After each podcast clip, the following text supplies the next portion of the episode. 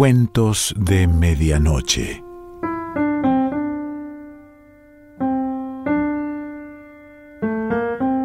El cuento de hoy se titula El hombre neutral y pertenece a Eleonora Carrington.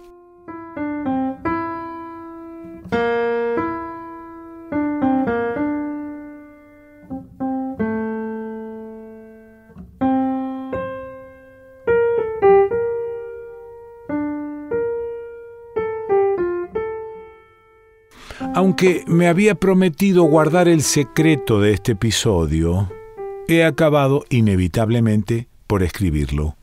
Sin embargo, como puede afectar la reputación de ciertos extranjeros muy conocidos, me veo obligada a usar nombres falsos, que no supone un auténtico encubrimiento, pues los lectores que estén familiarizados con las costumbres británicas en países tropicales no tendrán problema en reconocer a los involucrados. Recibí una invitación a un baile de máscaras que me tomó por sorpresa, de modo que me embadurné la cara con una espesa capa de ungüento fosforescente verde eléctrico, sobre esa base espolvoreé diminutos diamantes de imitación para quedar con el rostro salpicado de estrellas, como el cielo nocturno, ni más ni menos.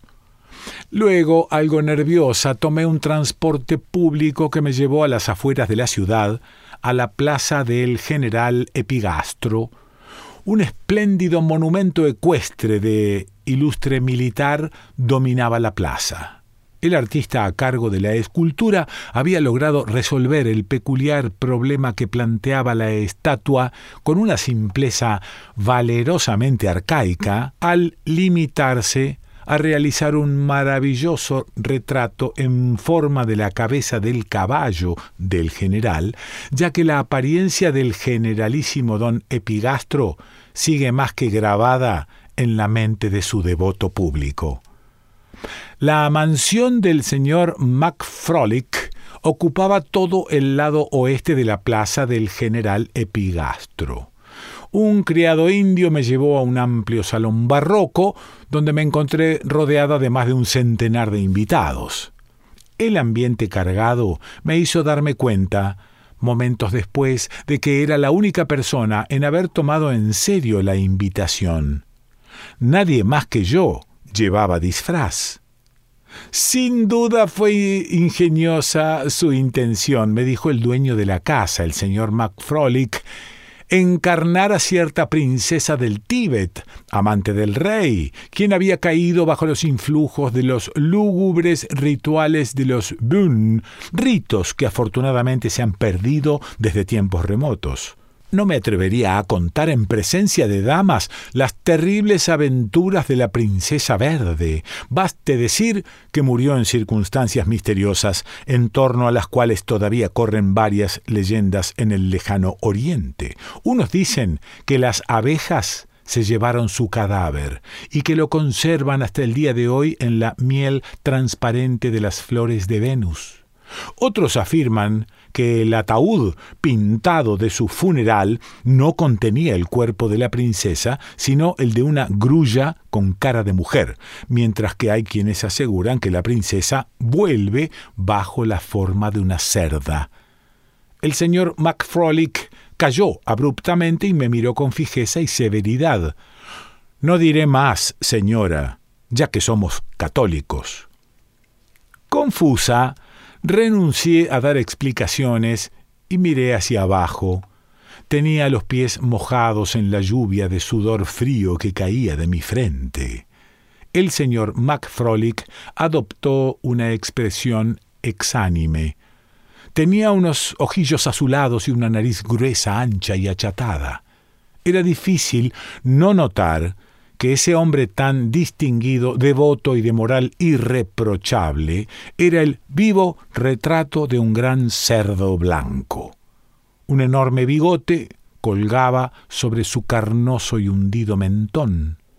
Sí, MacFrolick parecía un cerdo, pero un cerdo hermoso, devoto y elegante. Apenas esos peligrosos pensamientos habían cruzado mi cerebro tras mi cara verde, un muchacho de apariencia celta me tomó de la mano y dijo Vamos, querida señora, no se atormente, todos tenemos un inevitable parecido a otras especies de animales. Estoy seguro de que usted está al tanto de su propia apariencia equina, así que no se agobie. Todo en este planeta está bastante revuelto. ¿Conoce al señor D? No, dije muy confundida, no lo conozco. D está aquí esta noche, prosiguió el joven, es mago y yo soy su discípulo. Mire, ahí está, junto a aquella gran rubia con vestido de raso morado. ¿Lo ve? Vi a un hombre tan eh, de aspecto neutro que me impactó tanto como me habría impactado ver un salmón con cabeza de esfinge en mitad de una estación de ferrocarril. La extraordinaria neutralidad de dicho individuo me dio una impresión tan desagradable que me dirigí vacilante hacia una silla. ¿Le gustaría conocerlo? preguntó el joven. Es un hombre realmente notable. Iba a contestarle cuando una mujer, vestida de tafetán azul pálido y expresión dura, me tomó del hombro y me empujó directamente al salón de juego. Necesitamos un cuarto jugador para el bridge, me dijo. Usted juega bridge, por supuesto. No supe cómo, pero me quedé muda por el pánico. Habría querido irme, pero era demasiado tímida, tanto que comencé a explicarle que solo podía jugar con cartas de fieltro por una alergia en el dedo meñique de la mano izquierda. Afuera, la orquesta tocaba un vals que yo odiaba tanto que no me atreví a decir que tenía hambre. Un alto dignatario eclesiástico sentado a mi derecha sacó una chuleta de cerdo de su faja de un profundo carmesí. Toma, hija mía, me dijo, la caridad otorga mercedes a gatos, pobres y mujeres con cara verde por igual. La chuleta, que sin duda llevaba un buen rato junto al vientre del religioso, no se me antojaba, pero la tomé con la intención de enterrarla en el jardín. Cuando salí con la chuleta, me encontré en la oscuridad tenuemente iluminada por el planeta Venus.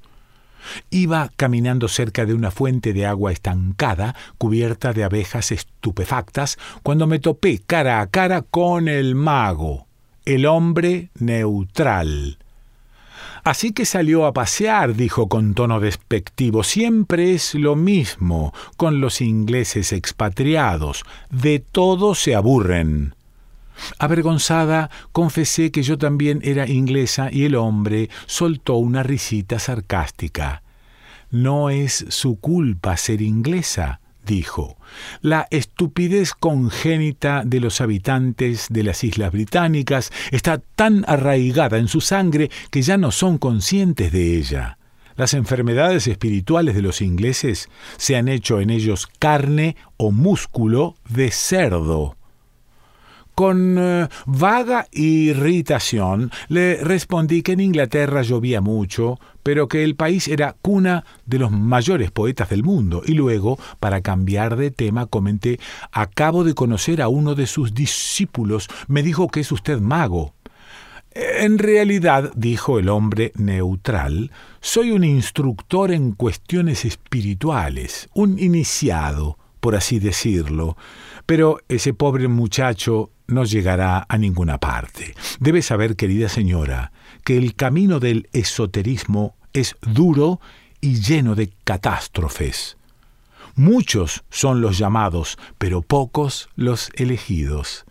Yo le aconsejaría que se limitara a sus encantadoras tonterías femeninas y se olvidara de todo lo que pertenece a un orden superior. Mientras me hablaba, yo trataba de esconder la chuleta de la que escurrían horribles goterones de grasa entre mis dedos. Finalmente logré meterla en mi bolsillo. Alivianada, me di cuenta de que el hombre nunca me habría tomado en serio si hubiera sabido que andaba por ahí cargando una chuleta de cerdo. Y aunque temía al hombre neutral como a la plaga, quería causarle una buena impresión de todos modos. Me gustaría aprender algo de su magia, quizás estudiar con usted. Hasta ahora no hay nada, me interrumpió. Trate de entender lo que le digo. No hay nada, absolutamente nada. En ese momento sentí que me disolvía en una masa opaca e incolora. Cuando recobré el aliento el hombre había desaparecido. Quería irme a casa, pero estaba perdida en el jardín inundado del aroma de la planta que la gente aquí llama huele de noche. Llevaba un rato caminando a solas por los senderos cuando llegué hasta una torre. Por la puerta entornada vi una escalera de caracol. Alguien me llamó desde el interior y subí la escalera pensando que a fin de cuentas ya no tenía mucho que perder. Era demasiado tonta para echar a correr como la liebre con sus dientes triangulares. Pensé con amargura, en este momento soy más pobre que un mendigo, aunque las abejas han hecho todo lo posible por advertirme. Heme aquí, después de perder la miel de todo un año y a Venus en el cielo. Al final de la escalera me encontré en el estudio privado del señor Mac me recibió con amabilidad y no pude explicarme ese cambio de actitud. Con un gesto de cortesía a la antigua, el señor MacFrolick me ofreció un plato de porcelana fina en el que descansaba su propio bigote. No supe si aceptarlo, pensando que quizá quería que me comiera el bigote. Es un excéntrico, concluí. Rápidamente me excusé. Muchas gracias, querido señor, pero ya no tengo hambre. Después de comer la deliciosa chuleta que el obispo tuvo la gentileza de darme. Mac pareció ligeramente ofendido. Señora, este bigote no es comestible en absoluto, sino un recuerdo de esta velada.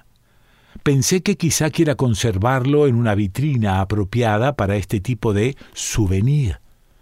Debo añadir que el bigote no tiene propiedades mágicas, pero su considerable tamaño lo distingue de los objetos comunes. Al comprender que había metido la pata, tomé el bigote y lo metí con cuidado en mi bolsillo, donde de inmediato se pegoteó en la asquerosa chuleta de cerdo.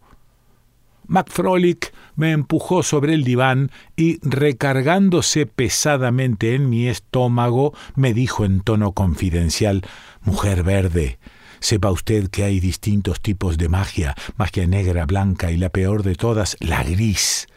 Es esencial que esté al tanto de que esta noche está entre nosotros un peligroso mago gris. Su nombre es D. Este hombre, el vampiro de las palabras de terciopelo, es responsable de la muerte de muchas almas, humanas y no humanas. Luego de varios intentos ha logrado infiltrarse en la mansión para robarnos nuestra esencia vital. Me costó reprimir una ligera sonrisa, ya que por mucho tiempo yo había vivido con un vampiro de Transilvania y mi suegra me había enseñado los secretos culinarios necesarios para satisfacer a la más voraz de esas criaturas. Mac se apoyó todavía más en mi cuerpo y siseó. Es absolutamente crucial que me deshaga de D. Por desgracia, la Iglesia prohíbe los asesinatos privados, de modo que me veo obligado a pedirle ayuda. Es usted protestante, ¿cierto? De ninguna manera, contesté. No soy cristiana, señor MacFrolick. Además, no me apetece matar al señor D, aunque pudiera hacerlo antes de que él me redujera a polvo diez veces. La cara de MacFrolick se encendió de rabia. Salga de aquí inmediatamente, gritó. No recibo a incrédulos en mi casa, señora, váyase ya.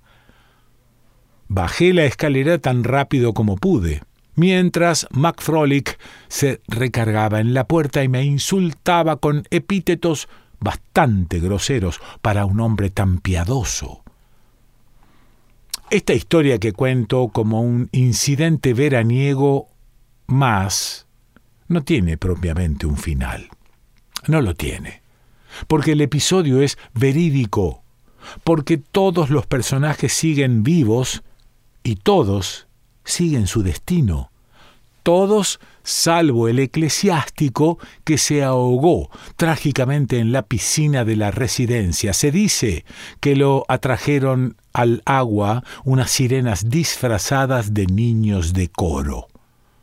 MacFrolick nunca me volvió a invitar a su mansión, pero me han dicho que goza de buena salud. Leonora Carrington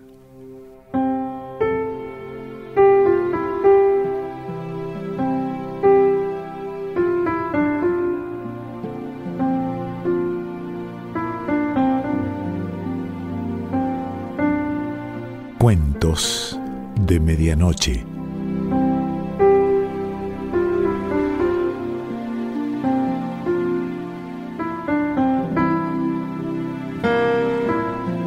Selección Pancho Mondino. Idea y lectura Quique Pessoa.